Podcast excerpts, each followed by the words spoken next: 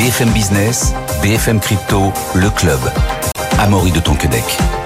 Bonjour à tous, c'est le club BFM Crypto. Soyez les bienvenus au sommaire du jour. L'identité du fondateur, du créateur de Bitcoin sera peut-être dévoilée. On va voir ça hein, dans, dans, quelques instants, notamment avec Jérémy Luescon, chef de rubrique Crypto Web3 à capital.fr et 21 millions. Bonjour Jérémy. Bonjour Amaury.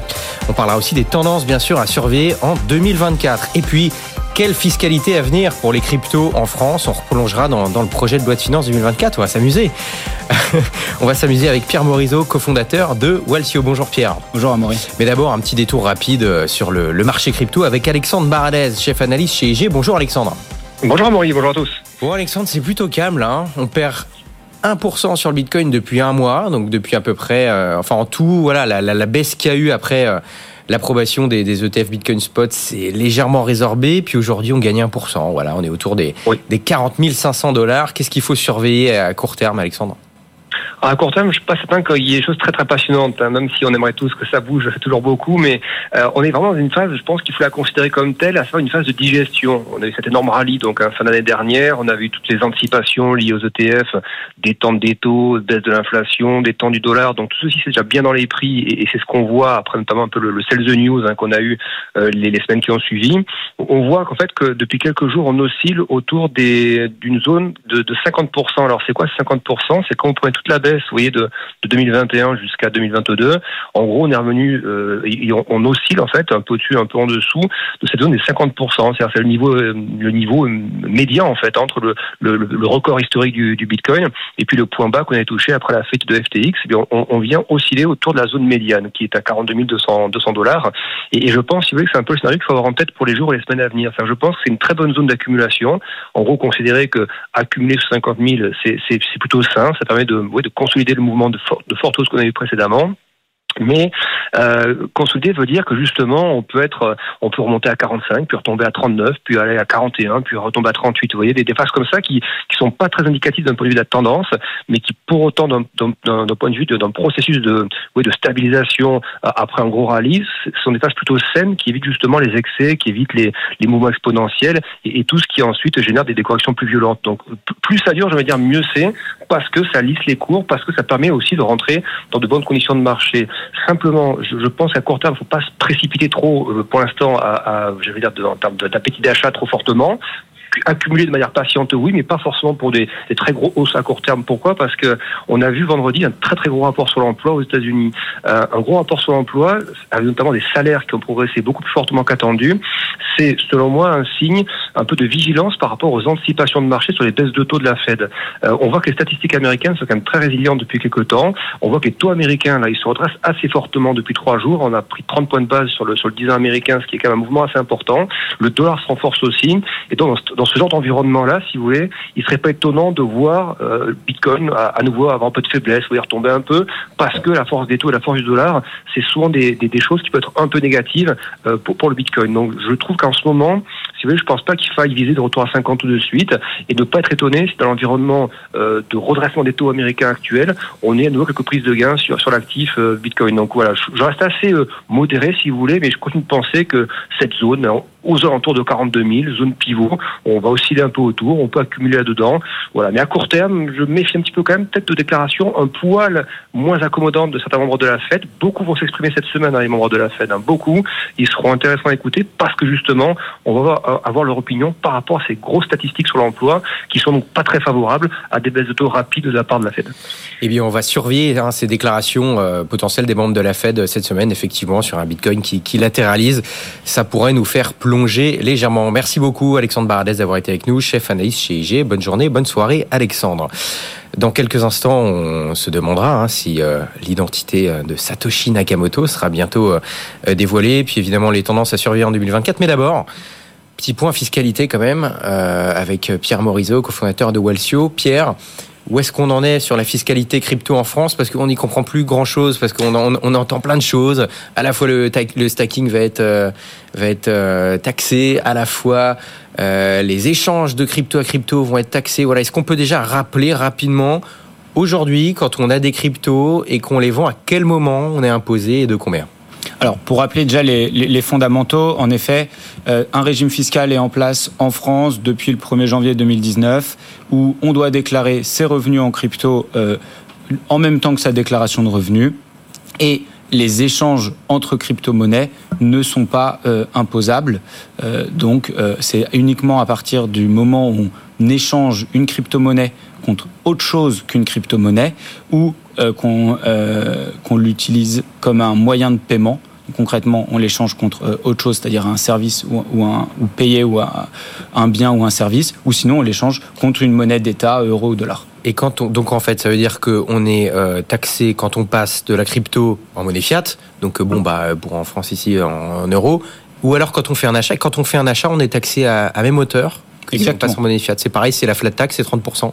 Le taux est le même, les modalités de calcul sont les mêmes, les, obligations déclaratives, donc le formulaire à, remplir est le même indépendamment de qu'on utilise de la crypto pour euh, acheter un bien ou un service, euh, autre chose de la crypto, ou euh, pour l'échanger contre de l'euro et du dollar. Et donc en effet, Là, là, là, on s'interroge, c'est sur qu'est-ce que la définition.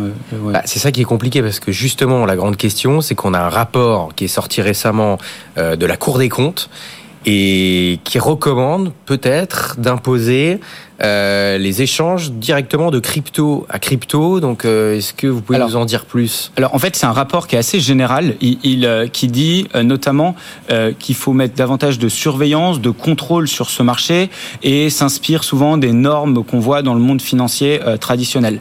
Et une des recommandations est de dire, en fait, alors les échanges entre crypto, crypto au sens Bitcoin, Ethereum restent neutralisés en France, même si c'est une exception de, ce régime fiscal par rapport aux autres pays. Mais ce qui euh, euh, recommande, ce serait de se dire imposer plutôt le crypto stablecoin, donc lors d'un échange d'une crypto contre du stablecoin, donc euh, et plutôt qu'aujourd'hui c'est stablecoin après quand c'est utilisé comme moyen de paiement. Voilà, donc aujourd'hui, à l'instant où on se parle, on peut euh, transférer, convertir du Bitcoin en stablecoin, par exemple, sans payer d'impôts, et on ne paye qu'au moment où on passe en monnaie fiat. Et là, pour l'instant, l'idée, ce serait de faire crypto vers stablecoin, mais pas de crypto à crypto pour l'instant Non. En fait, le, ce qu'on voit, si on prend un peu de recul, et, c'est intéressant, il y a une certaine quand même cohérence entre toutes ces euh, propositions, ces réflexions, ces mesures, c'est que c'est vraiment qu'est-ce qu'on définit par une crypto-monnaie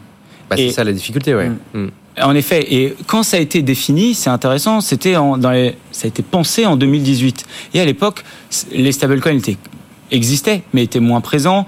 Euh, on parlait tout à l'heure du stacking, c'était aussi beaucoup moins présent. Les NFT aussi encore moins. Et donc en fait, euh, la crypto-monnaie, euh, donc l'actif numérique dans le texte de loi français, avait surtout en tête Bitcoin et Ethereum. Et donc là, il y a une, une sorte de potentielle évolution du régime fiscal pour se conformer avec, s'aligner avec des régimes européens, pour, euh, pour plein de raisons, euh, de se dire, mais en fait, euh, par exemple, si on prend aussi sur les NFT, il y a un texte de loi qui est maintenant Jonum.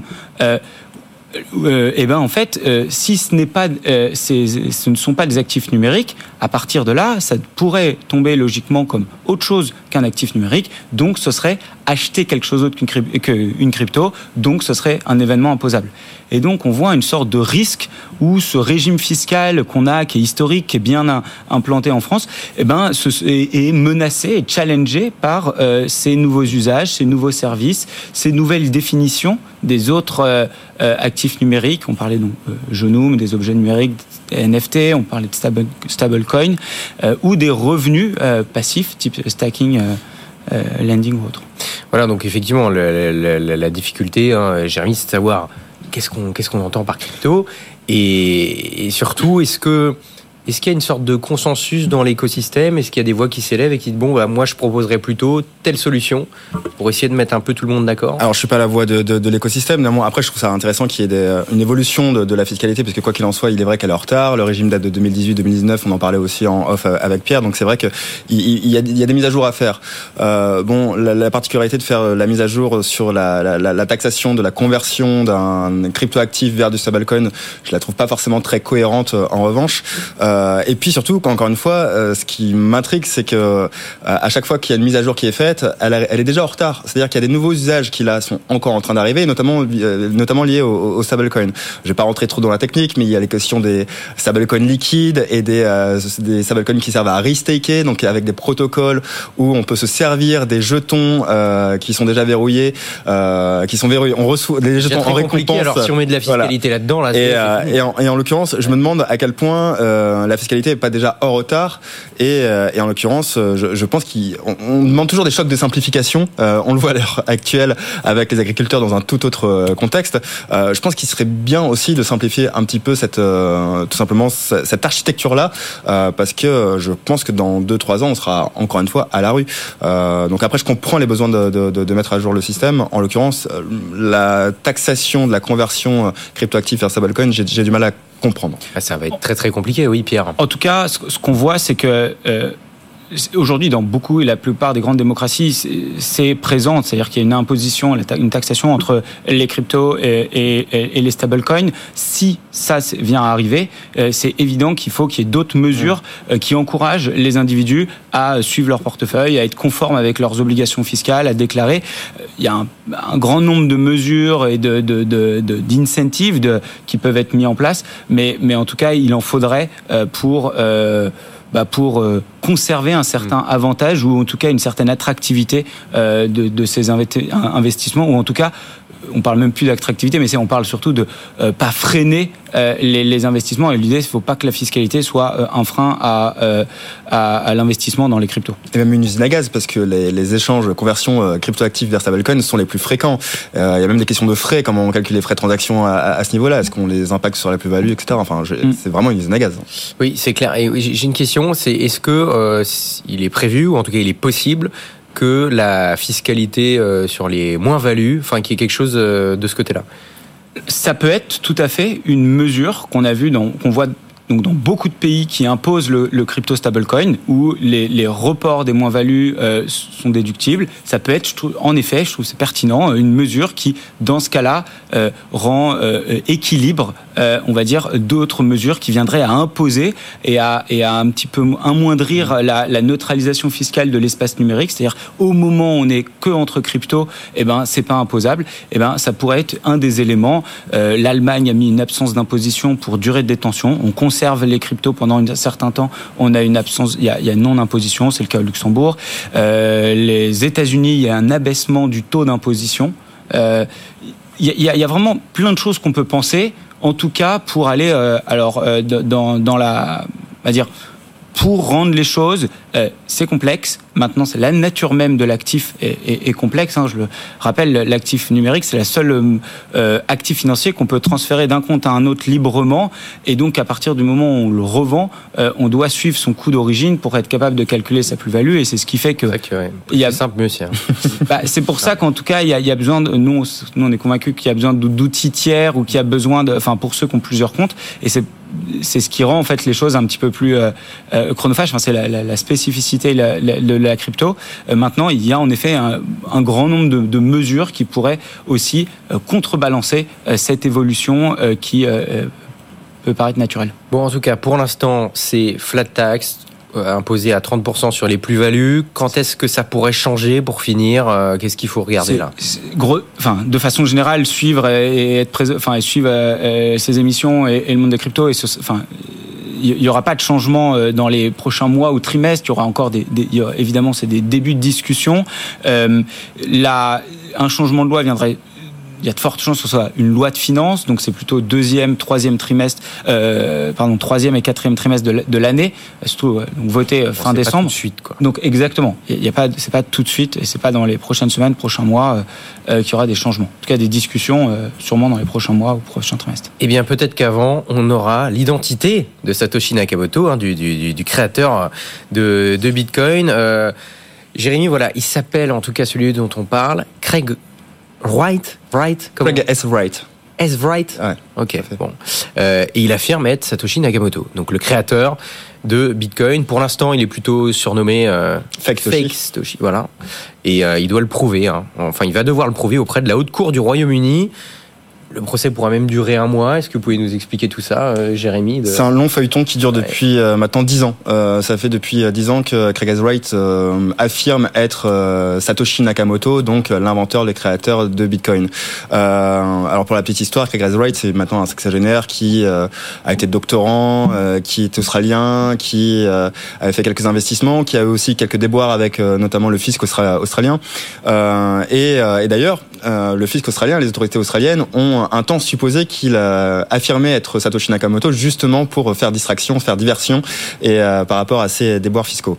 Euh, il s'avère que depuis dix ans, voilà, euh, Craig Wright euh, pose des brevets, euh, notamment sur le livre blanc de Bitcoin, sur des protocoles qui sont proches de Bitcoin ou même proches d'autres crypto-monnaies, par exemple sur le proof of stake, des choses qui sont inconcevables. Ces sociétés ont déposé environ 3000 brevets, dont la moitié sont liés de près ou de moins de C'est quoi C'est pour s'approprier le, le protocole en question C'est pour s'approprier le protocole, pour réclamer un droit d'usage, pour réclamer des frais euh, de transaction notamment sur euh, sur les transactions Bitcoin, et puis aussi, euh, alors même s'il dit, s'il affirme le contraire, probablement pour un, pour un petit peu de notoriété, et puis surtout pour passer pour un génie.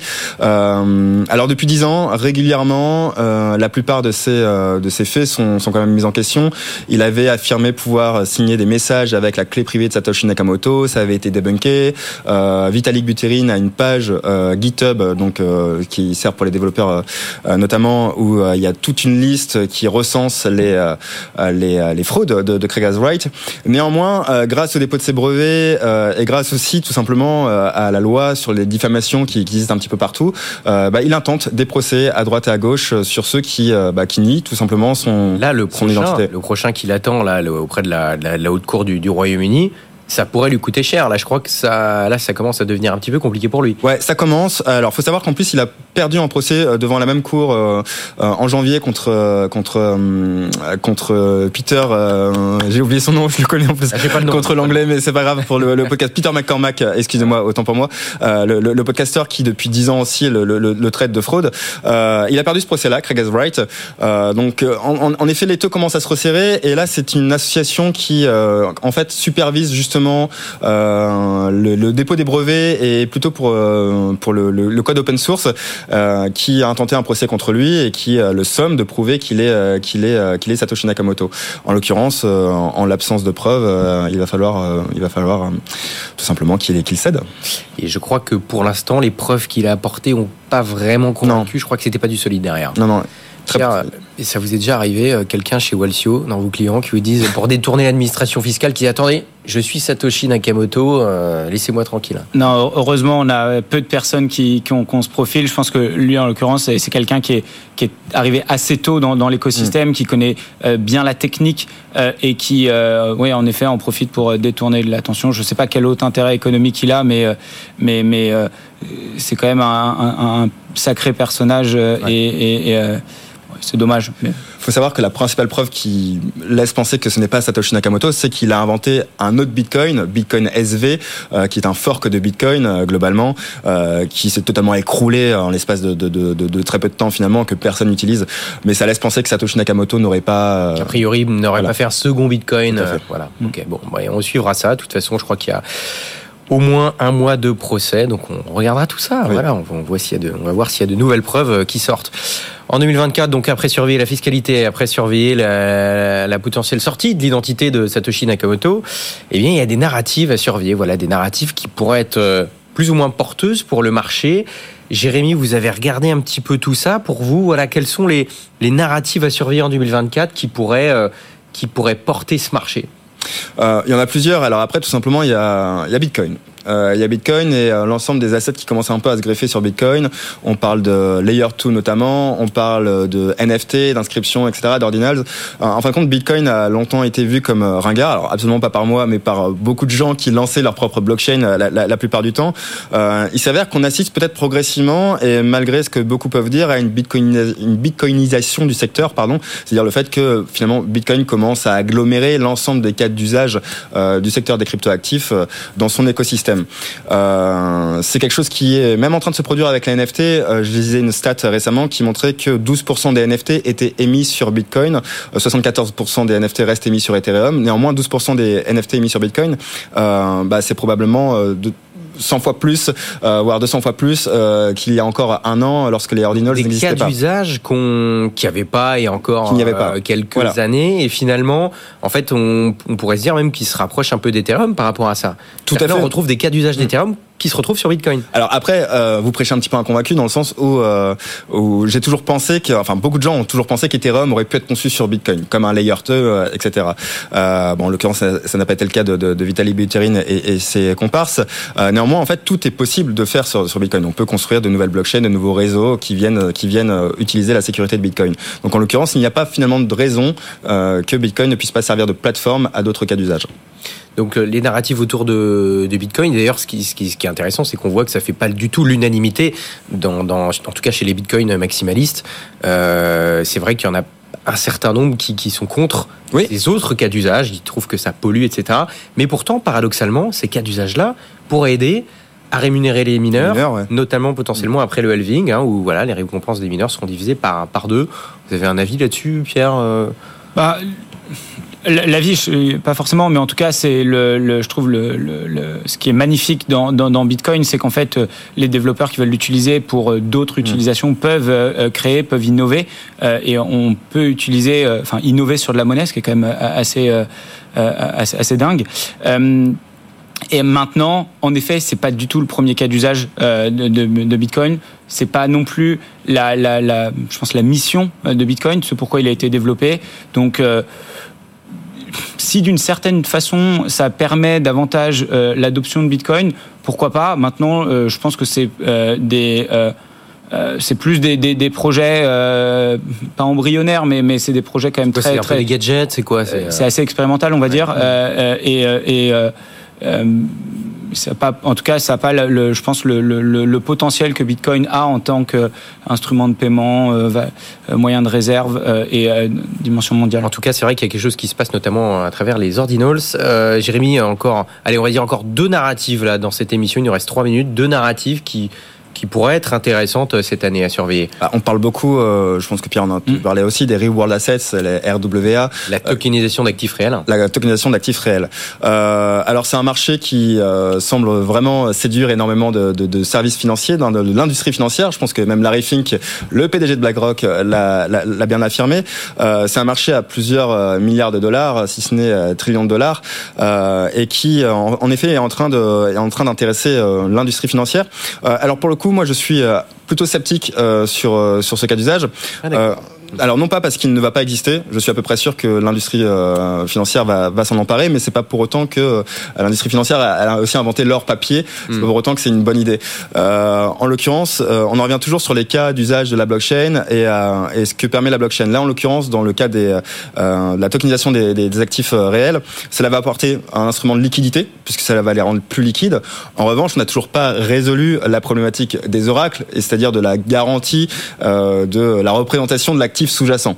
Euh, donc en l'occurrence, on aura toujours besoin de tiers de confiance. Euh, et ça, je pense qu'on ne dit pas assez. C'est-à-dire que si on est euh, transparent et relativement honnête au sujet de, cette technologie-là, oui, ça va apporter de la liquidité. En revanche, ça ne résout pas du tout la question du tiers de confiance qui sera nécessaire tout simplement pour garantir que l'actif tokenisé existe bel et bien.